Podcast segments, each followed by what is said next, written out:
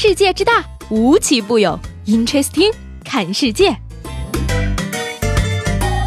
本节目由喜马拉雅青岛独家出品。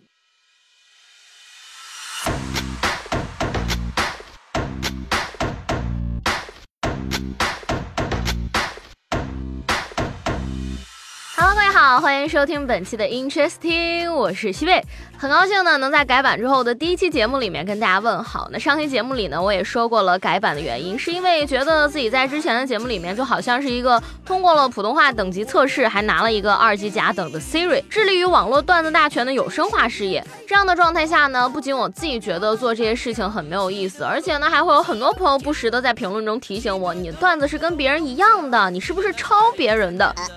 我呢，你们也知道，我是一个非常玻璃心的人。如果有人说我不好呢，我就觉得想要改变这种现状。所以呢，我就决定以后的节目一定要在这个娱乐的基础上，向大家传递一些自己真正的想法和观点，把自己的意见表达出来。当然呢，也是为了满足自己强烈的吐槽欲望。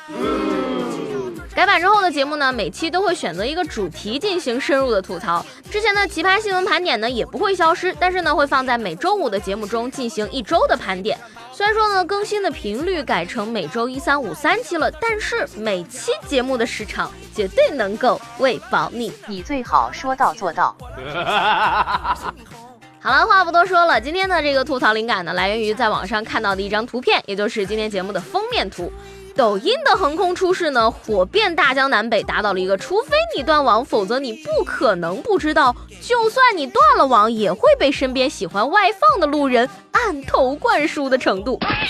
虽然说呢，这个国民度真的让我佩服到五体投地，但是我今天还是要来盘一盘那些被抖音带火了，但是很让人讨厌的梗。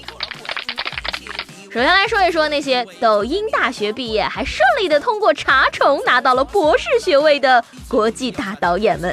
其实我很能理解大家，即使没有这个预算，也想为了自己的艺术理想拍出一部惊世骇俗的作品来的心态。但是你给人钱了吗？就请路人当主角，大马路上扯着人不让走，还唧唧歪歪的问：“我可以踩你的 AJ 吗？给你个女朋友要不要？我能用这盘大白菜换你的羊肉卷吗？小姐姐。”给你一个亿，跟你男朋友分手，你愿意吗？Amazing！那什么，我告诉你啊，AJ 随便踩，踩完了再给我买一双就是了。不买我就报警告你侵害我个人财产。女朋友当然要啊，现在就跟我去民政局领证。不同意我就告你欺诈。把羊肉卷的钱给我，别说是大白菜了，你拿着麻汁过来，我也跟你换。给我一个亿。哎呦，你当你是范冰冰吗？说给就给，你就算真给我一个亿，我这么一个根正苗红的社会主义好青年，也得去举报你偷税漏税的呀！你真棒。还有那种所谓的街拍达人，大街上随便抓一个人就开始问人家从头到脚的行头值多少钱。甭管穿成什么德行的啊，就算是第一眼看上去像是刚从垃圾堆里爬出来的，也得一本正经的跟你讲，不是几万就是几十万呐。弄得我不带银行卡都不敢出门了，生怕有一天遇上这样的了，我得先告诉他，虽然我穿的很便宜，但我卡里还能凑够三位数。咱不能给中国人民拖后腿是吧？后来我发现呢，就算带上卡了，我也不敢出门。长得挺好看的小姑娘们，动不动就当街吐口水，还来个空翻加劈叉，谁受得了啊？一个个腿长的能到我嘎吱窝了。像我这种一米六的小矮人，就不配活在抖音的时尚王国里，实在是打扰了呢。然后再来说说那些啊，虽然没有去骚扰路人，但是自己内心戏很多，心甘情愿奉献自己，给大家用生命的源泉炖鸡汤的人生导师们，一堆学历绝对不到高中的人，配上不伦不类的 BGM，告诉你，你只管努力，剩下的交给天意。就牛嘴是吧？一天到晚叭叭的，我能不知道上帝在给我关上一扇窗的同时，还把门也给我关上了，顺便上了好几十把锁，还把下水道一锅堵死了吗？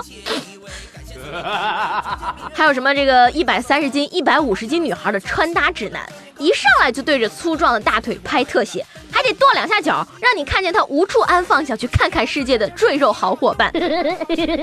紧接着呢，穿上这个他推荐的衣服，我的天哪，大象腿瞬间变身细竹竿好吗？然后衣服的链接就蹦出来了，女孩子这样穿显瘦又迷人。小姑娘，你说咱卖东西就卖东西吧，但是能不能对我们这些真的很有需求的消费者诚实一点？你背后的门框都弯成波浪了，你告诉我你没有开瘦身？不光教做人教穿搭，无私的人生导师呢，还要教我做饭。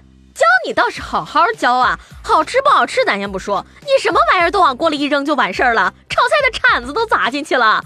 我是学做饭呢，还是嫌自己耳朵不够背呀？稍微正常一点的教我榨汁儿，也不知道哪来的神仙托梦给的灵感。我是不会告诉你们，我跟着榨了一次火龙果跟西红柿的混合物有多好喝的。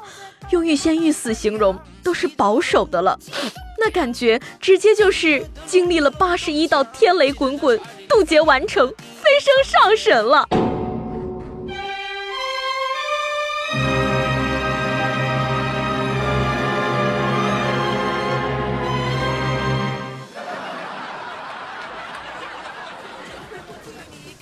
那做饭还没有教出一二三来呢，又开始教我省钱。什么一百块吃垮海底捞，网红吃法大盘点。我吃个海底捞，整个大厅都是拿塑料袋拍黄瓜的。服务员还特别好心的来问我，要不要把虾滑给您塞到面筋里呢？帮您煮一锅海鲜粥好吗？朋友，我都进了海底捞的门了，才想起来省钱呢。我既然这么需要省钱的话，为什么要出门吃海底捞呢？我自己在家啃馒头不行吗？菜单上写着的哪盘肉，不比我自己往锅里倒那些调料开会好吃啊？哎呀，最让人受不了的就是方便面补万物了。我真的是开了眼了，啥玩意儿都能补啊，补出来都是天衣无缝，跟没坏钱一样一样的。还有那个调料包是修补的灵魂，不撒一定补不好。不是大哥，你当我是文盲吗？九年义务教育没普及到我们村是吧？我前两年淘宝的智商税白交了是怎么地呀？我信你个鬼呀！注意了，注意了，前方高能预警，请无关人员迅速做好战斗准备。没有办法，我就是这么强大。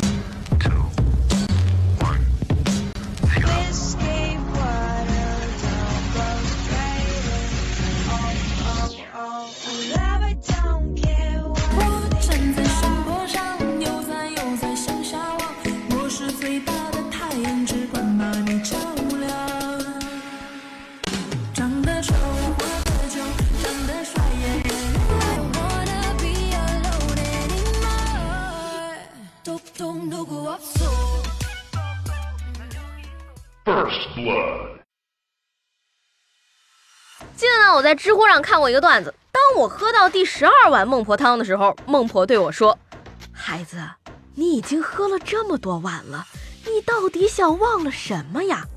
我附在他耳边小声地说：“我们一起学猫叫。”一起喵喵喵喵喵！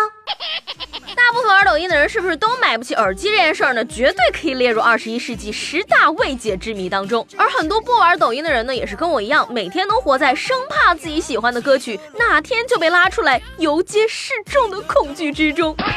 不管是什么类型的音乐呢，只要经过抖音爸爸的剪刀手，就好像是被打入了十八层地狱，贴上了抖音神曲的标签，永世不得翻身。仅仅这样的还不够，还要在践踏原曲的基础上搞什么万众创新。前两天呢，无意间听到一段上气儿不接下气儿的唱戏贞子版《青花瓷》，直接让我省下了一个月的空调电费呀。后背发凉的感觉，怕是不亚于假如听说周杰伦去泰国做了什么事情。Amazing！当然了，还有那句最最最最最最最经典的：“你这一辈子有没有闻别人屁过敏？”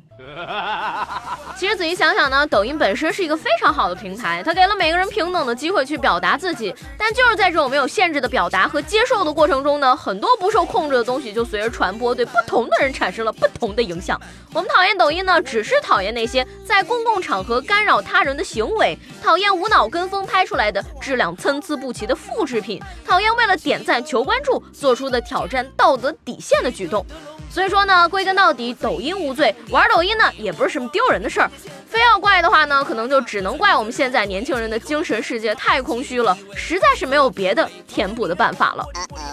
好了啦，关于抖音呢，今天就说到这儿了。我现在呢，其实已经能够预感到会有很多人来骂我了。但是呢，没有关系，因为如果说能够听到大家各种不同的想法的话，我也是非常开心的。如果说呢，你对抖音有自己的想法，或者说呢，你还想听我吐槽别的什么事情，都可以呢，在节目的评论里面分享给我。那今天节目呢，就到这里了，也希望呢，大家能够喜欢我这次带给你们的感觉。下期见啦，拜拜。